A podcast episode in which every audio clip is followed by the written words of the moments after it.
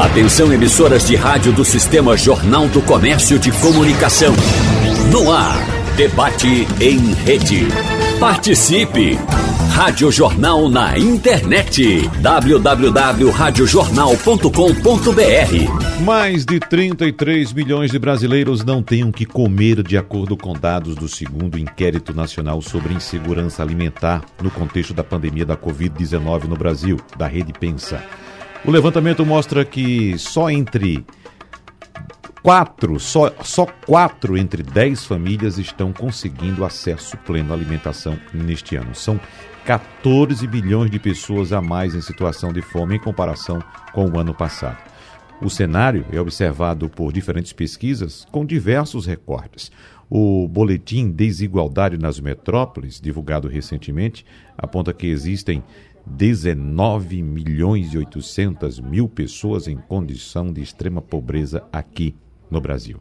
E a região metropolitana do Recife aparece na pior colocação no boletim, com 13% da população vivendo em extrema pobreza, ou seja, com renda menor que 160 reais por mês. Eu vou repetir, aqui na região metropolitana do Recife, 13% da população vivem com menos de 160 reais por mês. Imagine você que num simples almoço de meio de semana com um, dois amigos, gasta 200, 300 reais numa mesa para se alimentar. Lembre-se que 13% das pessoas não têm 160 reais por mês. Então, no debate de hoje, nós vamos conversar com os nossos convidados sobre o contexto da insegurança alimentar no Brasil, os impactos desse problema na vida das pessoas e as medidas econômicas adotadas atualmente para auxiliar os brasileiros que vivem nessa situação. Nós agradecemos a presença em nosso debate aqui mais uma vez do sociólogo e pesquisador do Centro de Estudos e Pesquisas, Josué de Castro, José Arlindo Soares. Professor José Arlindo, seja bem-vindo mais uma vez. Muito obrigado pela sua presença. Bom dia, Wagner. Bom dia, ouvintes do Jornal do Comércio. Bom dia, colega é, economista para a gente debater.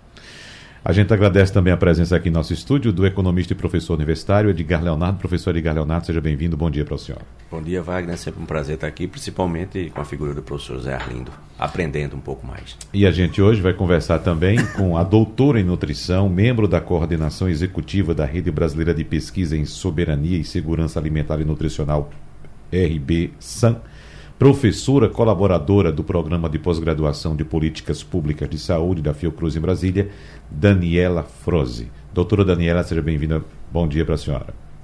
Bom dia, muito bom aos ouvintes também e aos colegas professores. Doutora Daniela, vamos começar a conversa com a senhora, porque eu falei agora há pouco, fiz até uma comparação entre pessoas, poucos brasileiros que têm a oportunidade de reunir uns amigos, até mesmo no meio de semana, durante o almoço de trabalho mesmo, e gastar 200, 300 reais nesse almoço. Enquanto aqui na região metropolitana nós temos 13% das pessoas que uh, têm uma renda menor que 160 reais por mês. Então imagine só o que é, doutora Daniela, a gente habitualmente, às vezes está no trabalho, está em casa e sente fome. Eu estou com uma fome e vou comer alguma coisa.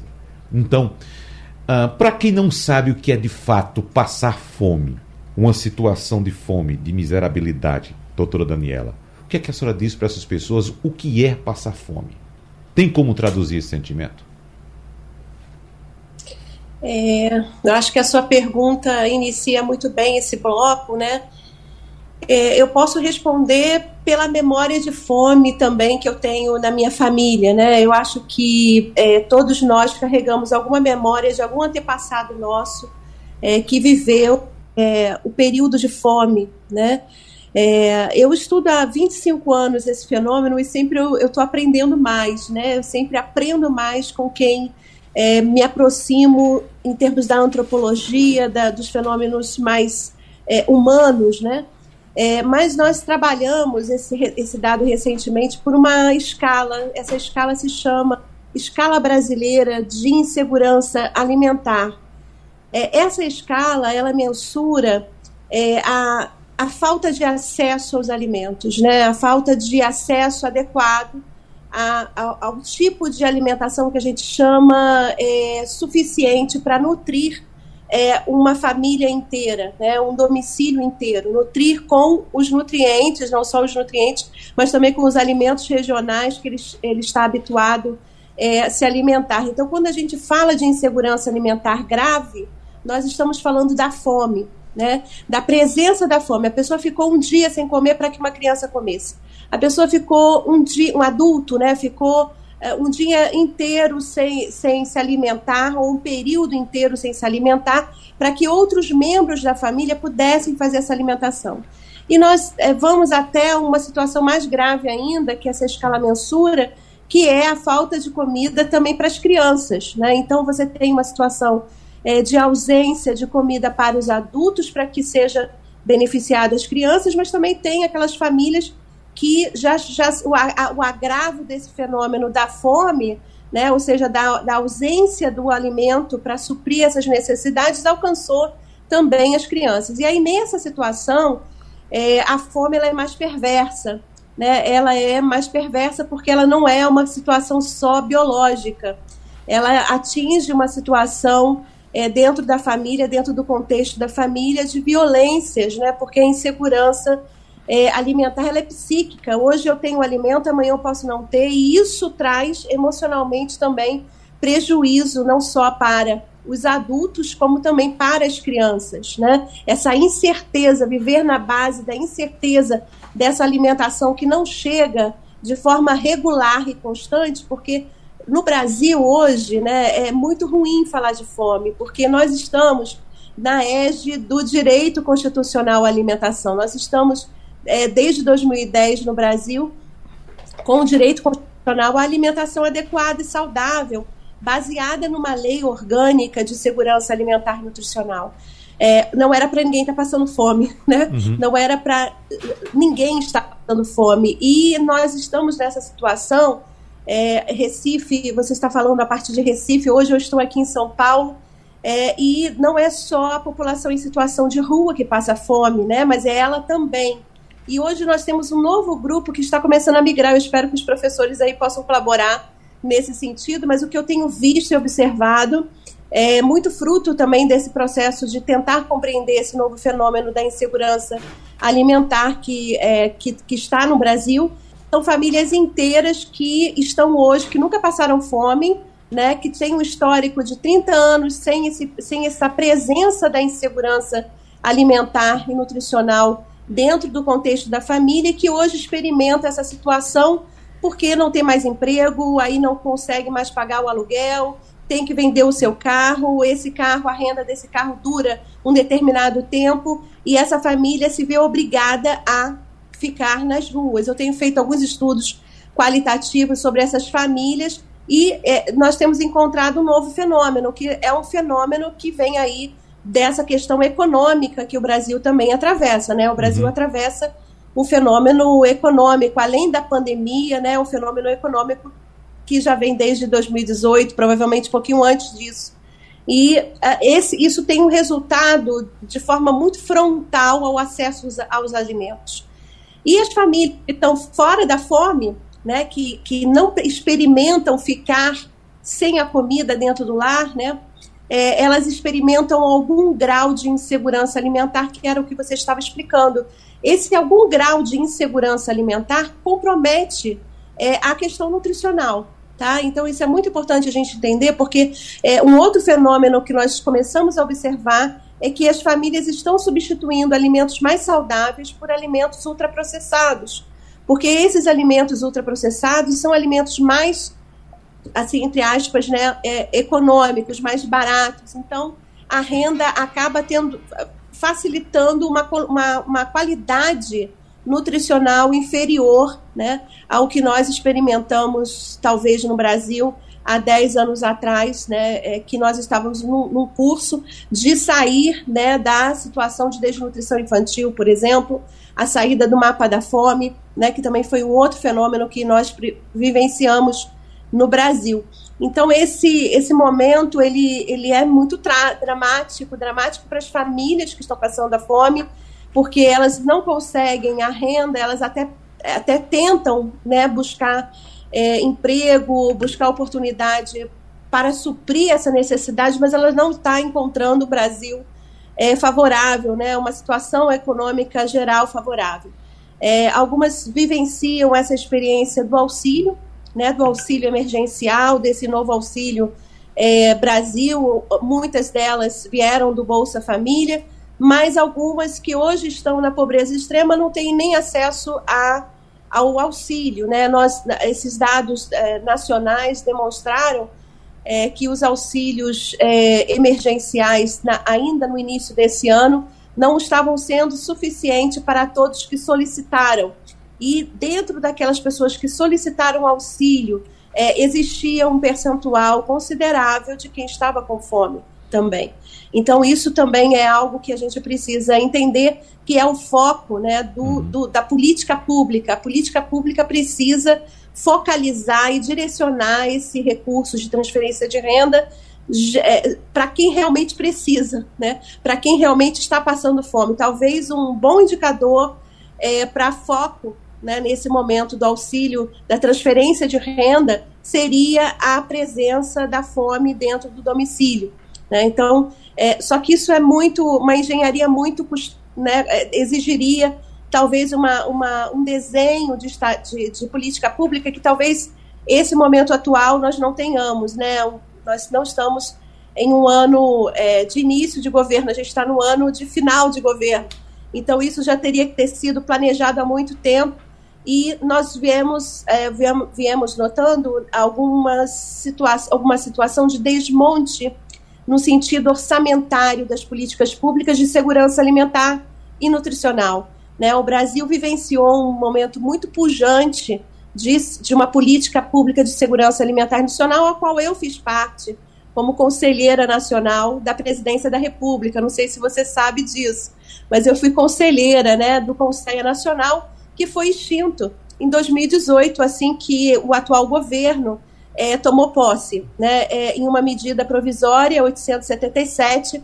É, o atual governo, com uma, uma caneta, né, é, é, assinou também a extinção do principal ator, é, eu, eu diria ator da sociedade civil organizada na luta contra a fome, que era o Conselho Nacional. Por que eu falo isso? Porque, diferentemente de outros conselhos é, do direito social constitucional é, da participação social, né, porque todo direito constitucional tem uma participação social atrelada a ele, assim é com, a, com o SUS, com o Conselho Nacional de Saúde e é, o, o, sistema nacional, né, da, o sistema SUS, é, e o CISAM, que é o Sistema Nacional de Segurança Alimentar Nacional, teria o CONSEA, que é o uhum. seu conselho par, seu conselho irmão, né? É, toda, todo o direito social com a participação social. É, e quando você faz esse conselho sair desse cenário, uma série de inteligências e saberes e atuações e histórico é, de atuação, sabedorias, né, que vai desde a participação de movimentos populares, como, por exemplo, movimentos pescadores artesanais, movimentos é, de mulheres na, no campo, né, é, e também movimentos como a Ação da Cidadania, como outras organizações grandes que sempre atuaram é, no combate à fome no, no Brasil. Você afasta essa sociedade civil brasileira capaz de vencer a fome do cenário tão importante. E hoje é fruto de tudo, todas essas tomadas de decisões né, é, que foram realizadas. Então a fome ela é é sempre uma decisão, é, diria, dizia né, Josué de Castro e também Herbert de Souza, sempre uma decisão política. Né? A, a fome ela é sempre uma decisão política. Apesar da sua pressa, a resolução não é não é na mesma velocidade, uhum. né, da, é, é, da sua configuração do seu da sua existência, né? A, a, o combate à fome exige tempo, exige é, é custoso, é demorado principalmente no Brasil, onde as desigualdades elas são muito acentuadas, né? E esse processo todo dificulta é, e muito, né? Essa essa situação, inclusive é, esse esse processo das próprias famílias entenderem que elas estão em curso de vivenciar a fome.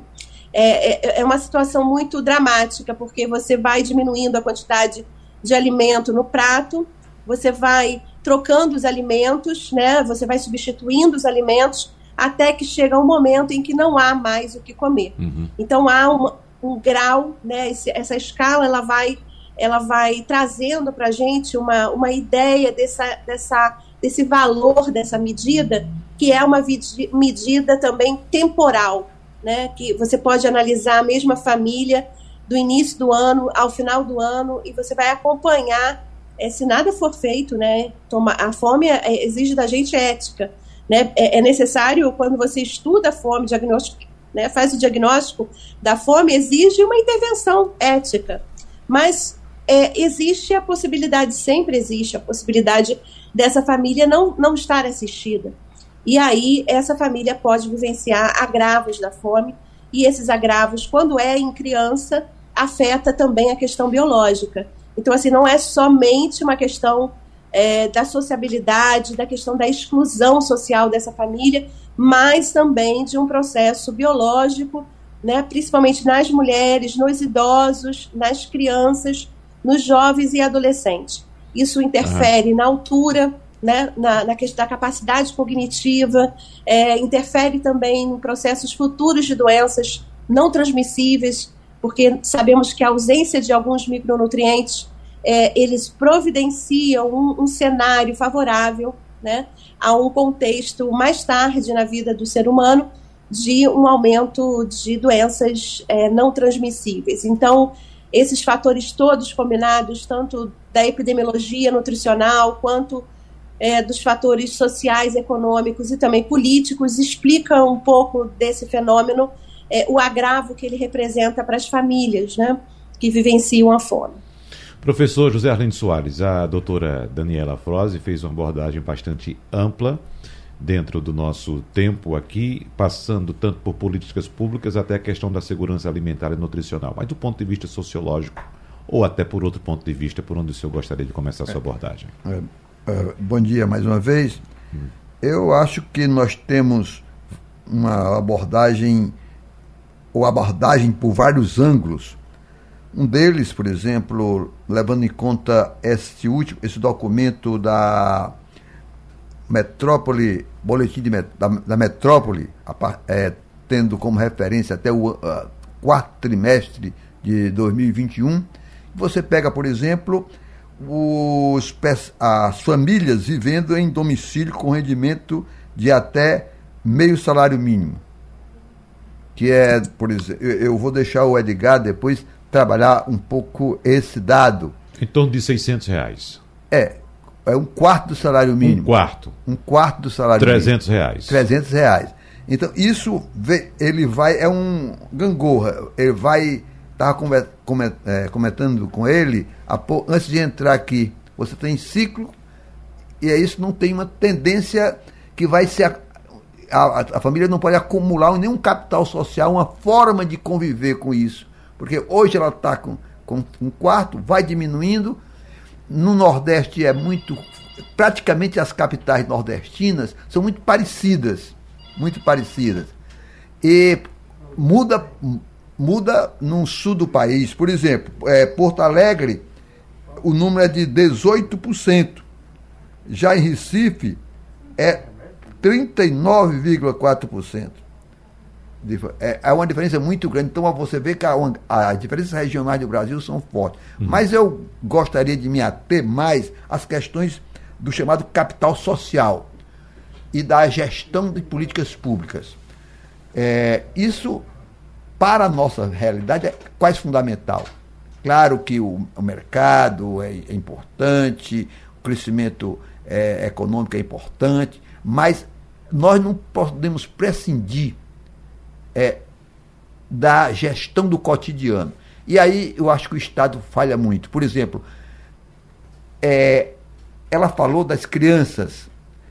Eu tenho uma pesquisa no interior de Pernambuco que diz que mais de 60%, quase 70% das mulheres que colocam criança em creches, elas colocam, não é porque precisam trabalhar, porque muitas nem trabalham, para garantir três alimentações diárias às vezes quatro alimentações diárias. Que isso é um capital fundamental na família. Uhum. Tá entendendo? Veio a pandemia, acontece, faltou uma coordenação do Estado em relação aos municípios.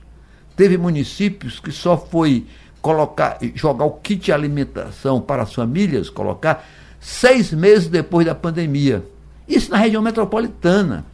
Aliás, teve município na região metropolitana que depois de um ano de pandemia não tinha ainda equipados os colégios, os estabelecimentos, com condições mínimas para retor- retornar às, às aulas. E muitos não tinham, inclusive, colocado em ação o kit aliment- alimentação. O que é que faltou? Coordenação. Você tem um conselho metropolitano que reúne todos os municípios da região metropolitana, metropolitana que nunca foi reunido para organizar, monitorar, verificar as falhas é, dos municípios. Isso é uma- é tarefa de coordenação de políticas de ges- de gestão. Então a gestão é fundamental em regiões muito carentes como a nossa.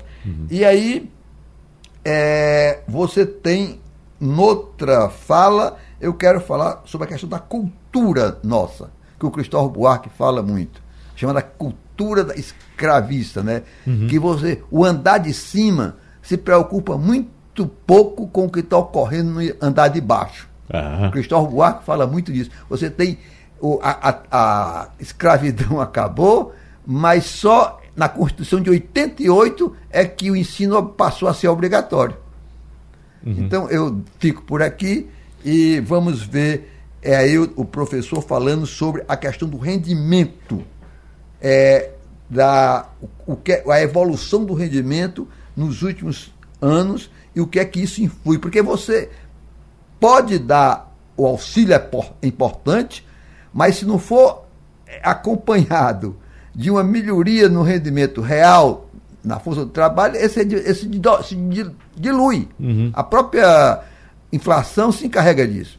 Exatamente. É Só que eu vou pedir para o professor Edgar Leonardo aguardar um pouquinho para que ele possa ter mais tempo e ficar mais confortável na sua explanação, até porque, como disse aqui o professor Zé Arlindo, temos várias questões envolvidas na questão da fome, não somente política social, não somente questão de auxílio, mas tivemos uma pandemia que gerou desemprego, que gerou queda de renda, e todo mundo tem um bichinho guardado em casa que come o nosso armário, chamado inflação. Não é isso, professor? Certo. Vamos passar agora para as nossas questões econômicas. Não é isso, professor Edgar Leonardo? Eu quero apenas fazer um adendo aqui, que inclusive, professor Zé Arlindo, quando o senhor citou que nós, nós temos uma sociedade em que o andar de cima não se preocupa com o andar de baixo, quando eu citei, fiz aquela analogia aqui do almoço do meio de semana de alguns, passa por isso aí também. né? Não quero aqui dizer que quem tem condições de pagar um almoço de 200, 300, 400 reais tem que simplesmente deixar de fazer, de ter esse almoço para dar dinheiro para outras pessoas. Não. Existem outras formas de você eh, ajudar a, a, a que o Brasil saia desse problema. Né? Inclusive, uma das forças principais é o fato de você que tem condições de ter esse almoço, você ser tão próximo do poder e ter tanta influência, né? inclusive com o que se chama de eh, influência de opinião, ou opinião, como se diz, professor? A, a, a, eh, forma, a formação, Formador de a opinião. formação da opinião. Então Formador você, opinião. exatamente, com a sua formação de opinião você pode mudar essa situação. Não é somente tirando dinheiro do bolso, que claro, numa questão emergencial, quem puder fazer, que o faça, por favor. Mas diga aí, professor. Com certeza. Wagner. Eu já estou aqui nesses programas, aqui nesses debates há alguns anos. E eu acho, Wagner, que a gente está discutindo o, o assunto mais importante. Não que os outros não tenham tido importância. Mas quando a gente está falando de fome, a gente está falando de um assunto muito sério. Quando a gente está falando de miséria, a gente está falando de um ponto muito sério, porque a gente está falando de algo que está na base da pirâmide das necessidades do ser humano. Se o ser humano não se alimenta, se ele não come, e você falou muito bem, às vezes a gente está em casa ou está aqui trabalhando, dá aquela fominha e a gente já fica incomodado. Exatamente. Né? Poxa, a gente está fazendo um programa agora 11h30, já está todo mundo com um pouco de fome. Então quem está escutando a gente também está com um pouco de fome, mas tomou café. Imagina quem não tomou café e não jantou. Então é um assunto muito sério.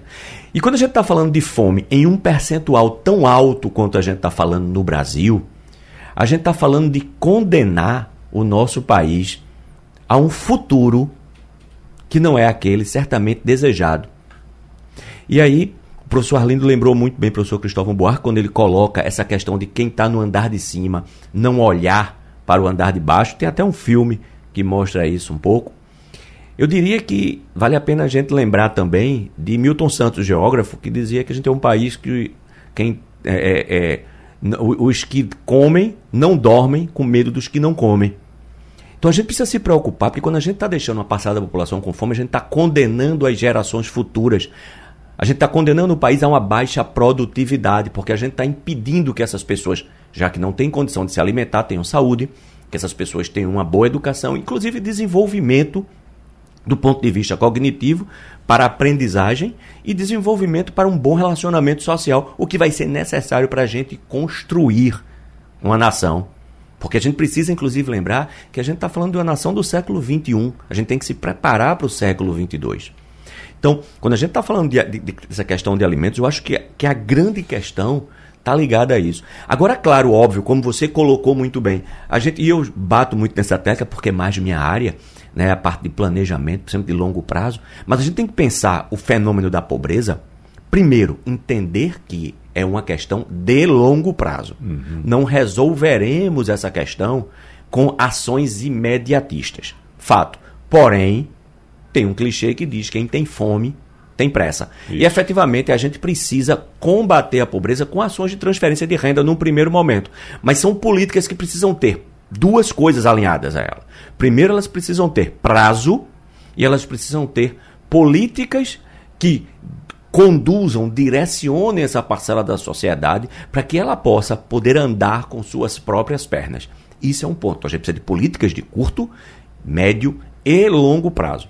E aí, lembrando novamente o professor Cristóvão Buarque, a gente passa basicamente no longo prazo por educação. Só para a gente rapidamente citar, né? Talvez já avançando um pouco, a gente tem o caso da, da Coreia do Sul. Coreia do Sul, ela coloca de 6 a 15 anos educação, e o professor falou sobre educação na Constituição de 88, e eu me lembrei do caso da Coreia do Sul. Né? A Coreia do Sul coloca educação obrigatória dos 6 aos 15 anos. Dos 15 anos para frente, ou seja, sei lá, aqui no Brasil você vai estudar até 15 anos, eu não sei que eu não trabalho com educação infantil, mas deve ser é, nono ano e o segundo grau seria pago. Né? Então, até ali é pública, de excelente qualidade, com uma boa remuneração para o professor, que é um profissional extremamente bem respeitado. Com isso você constrói uma base. Então você ali você garante o mínimo, essa igualdade basal. Porque aí o professor falou de algumas coisas aqui, e a gente estava conversando lá fora, e, e, e, e eu estava me recordando aqui do que fala é, Pierre Bourdieu, que ele diz que a gente tem o um capital financeiro, essas famílias não têm, isso acaba repercutindo nos outros capitais. Mas a gente pode ajudá-lo com capital financeiro, sim, com transferências de renda que resolvem no primeiro momento, mas eu tenho que acolher essas famílias. Eu tenho que acolhê-las num treinamento, na escola. Lá eles vão ter alimentação, isso vai permitir que elas tenham alimentação, que elas tenham educação e elas tenham bons relacionamentos, relacionamentos saudáveis, né? Capital social, capital cultural. E a gente vai conseguir esse tripé para que a gente possa, então, conseguir mais desenvolvimento. Agora, isso vem de onde? Por quê? Se a gente for dar uma olhada, né, e, e, e é, você pegar a ONU, você vai pegar países da África onde a gente tem mais de 60% da população em pobreza. Mas você diz, bom, isso não tem problema, a gente está discutindo a pobreza em Pernambuco, em Recife. Mas isso tem problema sim, porque a gente está, na verdade, no mesmo planeta. Então a gente tem problemas, sim, problemas de migração, fluxos migratórios da África por conta de miséria, fluxo migratório dentro da América Latina, como o que aconteceu na Venezuela, notadamente para o Brasil e outros países da circunvizinhança. A gente tem processos migratórios por fome acontecendo, por miséria no mundo todo. Mas claro, a gente tem que se preocupar mais naturalmente com o país da gente. E dentro do país da gente, notadamente mais com a nossa região. A gente tem sim uma história, é por isso que o Nordeste normalmente encabeça essas questões. A gente tem uma história de formação do Nordeste que faz com que sejamos mais distantes, né? distantes no sentido daquele que está no andar de cima, para usar as palavras do professor Zé Arlindo, é mais distante daqueles do andar de baixo por uma formação histórica. Mas a gente tem que lembrar que a gente não conduziu políticas públicas, uhum. não só federais, mas também a nível estadual, nos últimos anos, para que a gente pudesse né, aproximar esses dois estamentos. E quando a gente fala de. E aí é importante, quando a gente fala de pobreza, Wagner, é muito comum que a gente busque, por exemplo, e foi uma coisa que a gente comentou lá na porta, né, o coeficiente de Gini, que mede a distância entre aqueles mais ricos e aqueles mais pobres. Mas eu tenho um ponto importante aí. Eu tenho que dar para aquele que está embaixo a capacidade de saltar degraus nessa pirâmide. É importante sim, e o auxílio emergencial, na sua época, provou a importância, contribuiu. A gente tem estudos do professor Écio aqui da Federal que mostram que a gente teve aí, no caso de Pernambuco, mais de 3% do PIB foi o impacto.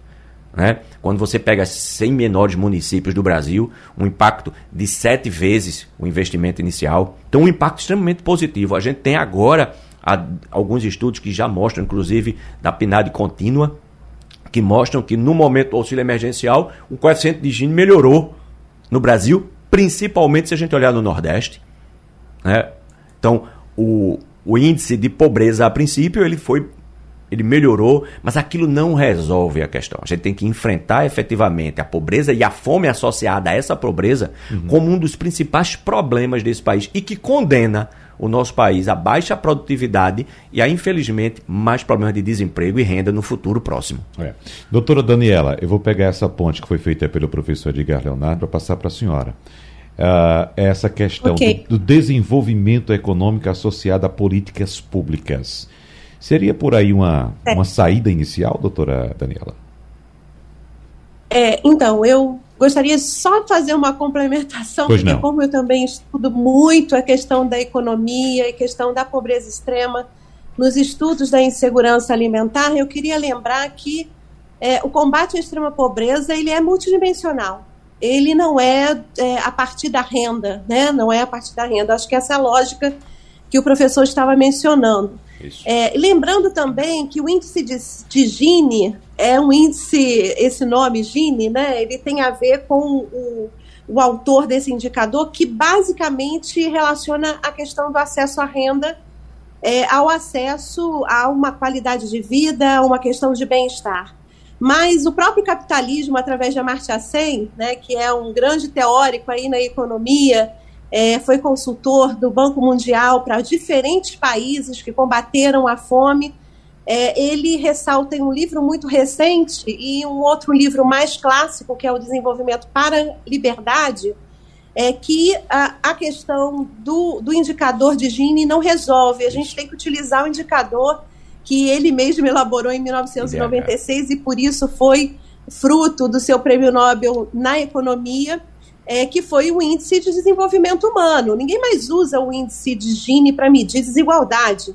Ninguém mais usa o índice de Gini para medir também a redução de pobreza, tá? É, isso não é só no Brasil, a gente está falando de mundo, né? O mundo utiliza o indicador que é o indicador Índice de Desenvolvimento Humano e mais recentemente Índice de Desenvolvimento Humano Sustentável. Então acho que é muito importante a gente fazer essa, essa, esse, esse reposicionar para falar sobre a pobreza extrema e sobre aquilo que a gente é, é, pretende resolver. Né? Então, assim, um bom indicador ajuda também a um bom planejamento de políticas públicas. É, principalmente quando essas políticas públicas precisam ser perene, ou seja, ela precisa existir de forma constante e não em um ponto emergencial na história de um país. Né? É, e quando nós estamos falando disso, nós estamos falando de um governo federal que interrompeu uma política pública que estava sendo de sucesso no Brasil. É, e eu queria falar, da, por exemplo, do programa de alimentação escolar, que já foi citado por um outro professor aqui em relação às creches e às mães. É, existem estudos muito consubstanciados, né, estudos da cátedra de Josué de Castro da USP, é, com a professora Tereza Campelo, junto com a professora Ma Patrícia Jaime, né, a qual eu colaborei em algum momento né, da, da, desse percurso, é, em que demonstra, por exemplo, a importância de um programa chamado PAA, que é o Programa de Aquisição de Alimentos vindo da Agricultura Familiar, junto ao Programa da Alimentação Escolar. Porque hoje a pobreza no Brasil ela está ma muito mais presente no campo, na área rural. E esse processo dessa presença, que se, ou seja, de uma pobreza extrema persistente no campo, tem a ver também com esse processo é, de desarticulação de programas que sustentavam do ponto de vista também de renda, mas também do ponto de vista das outras dimensões da estruturação e do combate à pobreza multidimensional que nós já tivemos no Brasil. Por exemplo, programas como o Pronaf, que foi um programa que trabalhava com a renda para o pequeno agricultor, para o agricultor familiar. E esse programa ele tinha nove modalidades. E esse, essas nove modalidades, elas todas trabalhavam com por exemplo, a dimensão da escolaridade, dando acesso aos filhos dos agricultores com prioridade ao ensino médio técnico, né, gratuito no Brasil, né, é, a, com prioridade à universidade também, se ele desejasse fazer, ele tinha prioridade no acesso à universidade. Então, era uma série de conjuntos, isso só para falar do, da, model, da, da dimensão da escolaridade e a importância da escolaridade dentro da família de quem passa fome. Né? Então, nós já tivemos no Brasil é, muitos programas, e aí no Nordeste eu posso enumerar muito mais do que em todas as outras áreas do Brasil, porque o Nordeste foi a região que mais atingiu o nível de índice de desenvolvimento humano é, entre os anos de 2000, e, 2000 a 2010, 2000 é, 16 por ali. Então, esse processo é um processo que veio de uma construção, e aí eu quero concordar com o professor que coloca a, a, o marco é, na Constituição brasileira, de fato, né, a Constituição de 88 foi capaz de colocar dentro da Constituição o direito, por exemplo, é, relacionado à saúde, né, para todos, e não só para um grupo de, de, de pessoas, foi, colocou também a, a, educação como um direito para todos, não só para um determinado grupo social, como era no passado, por exemplo, relacionado à questão do emprego, né, relacionado à questão da previdência né, social de algumas classes trabalhadoras no país. Então, assim, a Constituição de 88, ela realmente ela traz para a gente um projeto de país. Agora, há quem obedeça o projeto de país constitucional e há quem desobedeça o projeto de país constitucional de 88. Então, nós tivemos, é, desde talvez é, é, Fernando Henrique Cardoso, é, modelos de governo é, que obedeceram à Constituição e veio de forma constante, perene, é, de forma muito exemplar, democraticamente falando, cumprindo a Constituição de 88, a ponto de termos, em 2014, um grau de é, pobreza extrema muito é, é, é, dito dentro de uma curva normal de estatística, dentro da normalidade, a ponto da ONU, né, que é uma organização é, internacional, classificar o Brasil como fora do mapa da fome. Fora do mapa da fome da ONU significa que nós estávamos dentro de níveis civilizatórios do que é permitido, vamos chamar assim, é, moralmente para uma, uma sociedade. Né? É, lógico, né? lógico que 4,1%, é, 2% de pessoas passando fome é sempre uma questão ética. Temos que terminar com a fome até o fim. Mas é muito diferente da situação atual, em que 15% da população brasileira está em situação de fome. Então, nós retornamos ao mapa da fome, né? É, recentemente, a ONU decretou isso novamente, o Brasil está novamente dentro desse mapa da fome. Agora, foi porque houve uma ruptura, né? uma ruptura, eu, não só eu chamo, mas alguns cientistas vêm, cientistas sociais e políticos vêm chamando esse processo de ruptura da democracia participativa no Brasil, que é essa democracia onde o governo conversa com a sociedade, é, integra a sociedade dentro da sua, da seu projeto de solução, porque a pessoa faminta também é, tem voz, né? Então, o professor, quando fala que o Brasil é governado com, é, pelos, é, pelo, pelo andar de cima, né? É, é, é, isso. Eu acho que eu também me lembrei agora de Carolina Maria de Jesus, né, a nossa Carolina Maria de Jesus, que é uma autora é, incrível, que nos deixou um legado incrível no seu livro é, Quarto de Despejo, ela fala que o Brasil precisa ser dirigido por uma pessoa que já passou fome. A fome também é professora, ela diz. Quem passa fome aprende a pensar no próximo e nas crianças. Né? Maroli, é, Carolina Maria de Jesus, palavras dela. Uhum. Né? E eu que acrescentaria isso não só é, no nível presidencial, mas em todos os níveis, né? O governo, os deputados, os vereadores, né? Os, É, então, assim, o, sena, o senador, todos eles deveriam ter, de ter esse passado de fome para poder pensar no povo, para poder pensar no próximo, para poder pensar nas crianças, né? E eu acho que é, ela disse isso, veja só, gente, parece que ela está dizendo hoje, né? É, mas a Carolina Maria de Jesus disse isso na década de 30, né? Então, assim, a gente precisa entender que a fome ela precisa estar no nosso passado. Não é mais admissível, né? Nós temos hoje é, fome. Então, nós precisamos restituir, viu? É, a, a, política pública de segurança alimentar nacional, porque ela existe, ela está presente. Nós temos um sistema, esse sistema se chama Sistema Nacional de Segurança Alimentar e Nutricional, se chama CISAM né, para os íntimos. E esse sistema é, possui né, na sua, no seu desenho equipamentos públicos, como restaurantes populares, como banco de alimentos, como cozinhas solidárias. É, esses seriam os equipamentos públicos, aqueles órgãos públicos que vão ali é, receber essa população é, de uma forma mais presente. E uhum. também nós temos os programas e as políticas públicas. Eu acho que é isso que você está me perguntando. É, essas políticas públicas vão desde a política de alimentação escolar, com a política né, de agricultura familiar, que é, precisa de financiamento. Né? É, nós tivemos recentemente um veto presidencial, né, saiu da, da Câmara é, dos Deputados uma vitória, né, principalmente de quem luta como nós nutricionistas lutamos é, pelo aumento do per capita da, da alimentação escolar, porque cada centavo a mais da alimentação escolar significa um upgrade na, na alimentação, significa uma alimentação mais saudável também. Né? Significa que a criança vai é, é, receber uma alimentação é, provavelmente com maior quantidade, maior qualidade de alimentos. Uhum. É, e vetado, foi vetado essa, essa situação, né? Se diz que não tem recurso para isso num país que está passando fome. É, e a gente precisa lidar com essa agenda, que é a agenda da agricultura familiar no Brasil.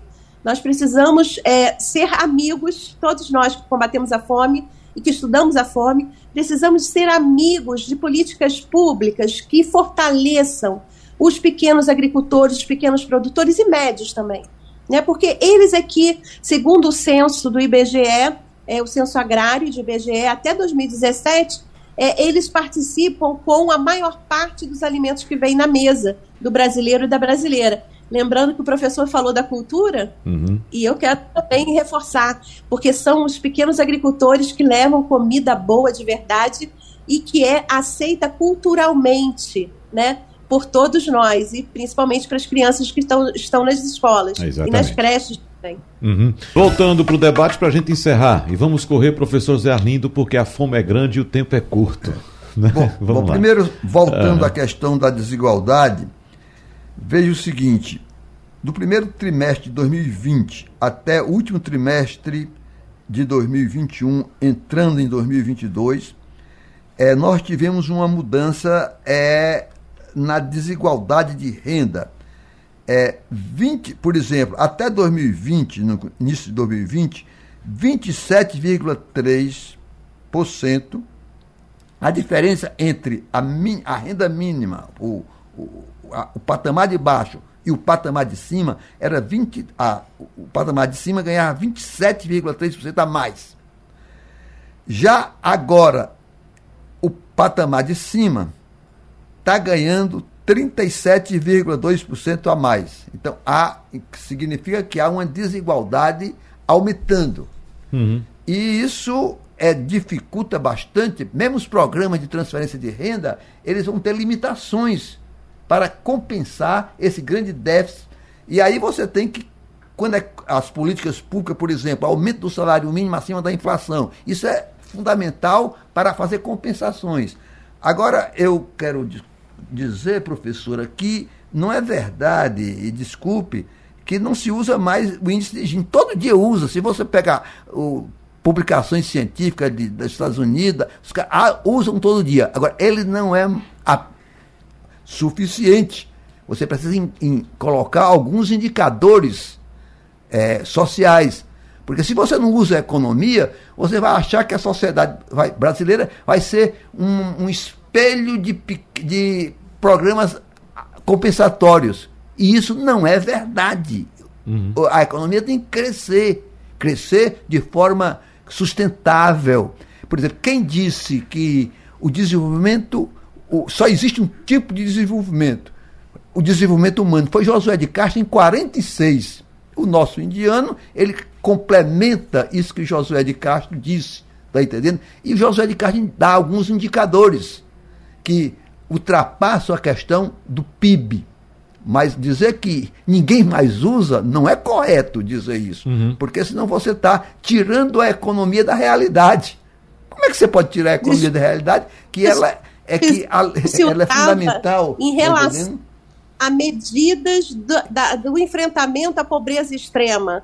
Né, que ela tem que Não. ser enfrentada de forma multidimensional. Ah, então, é evidente, a pobreza extrema tem que ser enfrentada imediatamente, Não. eu concordo, imediatamente com programas é, como foi feito em 2006, 2007, até 2013, em 2014. Por exemplo, veio a economia. Em 2015, 2016, lembre-se que houve uma grande depressão no Brasil e aumentou e o Brasil voltou a frequentar o mapa da fome, 2016. Isso tem se agravado.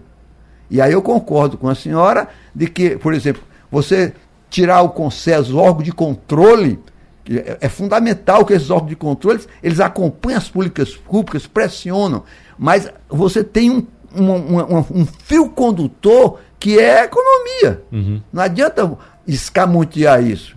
Uhum. Uh, professora Daniela Froze, eu tenho um minuto para a gente ir encerrando, um minuto para a senhora fazer suas considerações finais, professora Daniela. Bem, eu vou, vou começar por aí, por essa deixa é, a economia é o fio, fio condutor, desde que ela se preocupe com as pessoas, desde que a economia coloque no centro das suas ações é, o desenvolvimento humano, desde que isso seja um fator para a liberdade. Né? É, não vamos ter uma, uma sociedade livre da fome sem pensar no desenvolvimento humano. Né? Uhum. Então foi nesse sentido, eu acho que a gente precisa redimensionar a renda. A renda por si só não, não diz tudo, mas ela é complementar, sem dúvida alguma.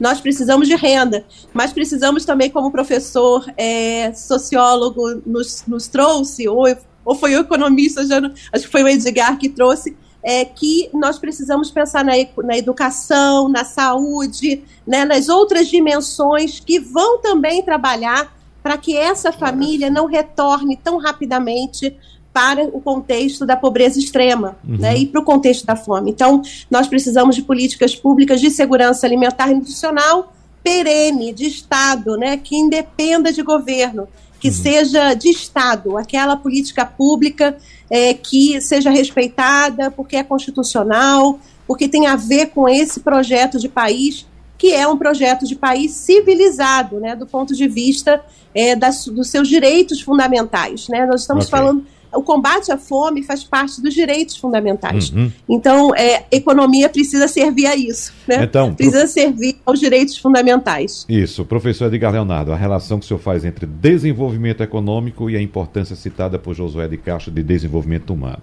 Isso é um ponto básico. Às vezes existe essa distância. Você está pensando em economia ou no povo? Marshall dizia e definia a economia como a ciência que estuda nós, seres humanos, tomando decisões no dia a dia. Uhum. Né? A ciência econômica é uma ciência social. Ela preocupa-se inerentemente, em primeiro lugar, com a pessoa. Né? Não, não, é, não há uma distância, não há como você pensar a economia e não pensar em, na população, não pensar no povo. Essa distorção não é da ciência econômica. Né?